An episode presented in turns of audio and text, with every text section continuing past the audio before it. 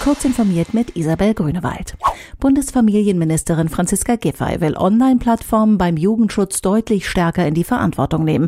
Diensteanbieter, die Informationen von Dritten für ihre Nutzer mit Gewinnerzielungsabsicht speichern oder bereitstellen, sollen dazu künftig angemessene und wirksame strukturelle Vorsorgemaßnahmen treffen müssen.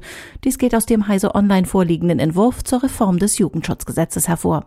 Wissenschaftler des Hamburger Leibniz-Instituts für Medienforschung sehen den Ansatz skeptisch. Die Pflicht für Vorsorgemaßnahmen betreffe die grundsätzliche Frage der Haftungsprivilegierung von Plattformanbietern und komme einem Paradigmenwechsel gleich.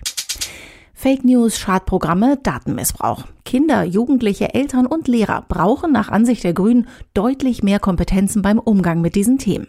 Die Grünen-Fraktion im Bundestag will deshalb einen Antrag zur Gründung einer Bundeszentrale für digitale und Medienbildung ins Parlament einbringen. Diese Zentrale solle nach dem Vorbild der Bundeszentrale für politische Bildung mit einem Budget von jährlich 10 Millionen Euro ausgestattet werden. Sie soll als Anlaufstelle für pädagogische Fachkräfte Informationsmaterial zur Verfügung stellen, Beratung anbieten und medienpädagogische, digitalpädagogische und informatische Projekte erstellen und unterstützen. Ein handelsübliches Android-Handy ohne Satellitenfunktion hat erstmals eine Mitteilung empfangen, die von einer GSM-Basisstation in etwa 500 Kilometern Höhe abgeschickt wurde.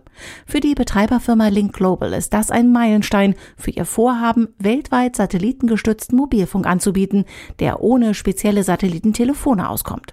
In der Gegenrichtung, also eine Übertragung von einem Handy zu einem Satelliten, steht die Bestätigung der Machbarkeit noch aus.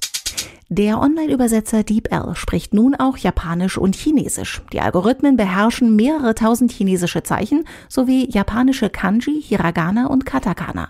Zuvor hatte das Kölner Startup die Architektur seiner neuronalen Netzwerke verbessert, was wiederum zu einer bislang unerreichten Qualität in der Übersetzung geführt haben soll. Durch die Verwendung von Convolutional Networks, die alle Wörter parallel verarbeiten, will DeepL natürlichere Übersetzungen liefern.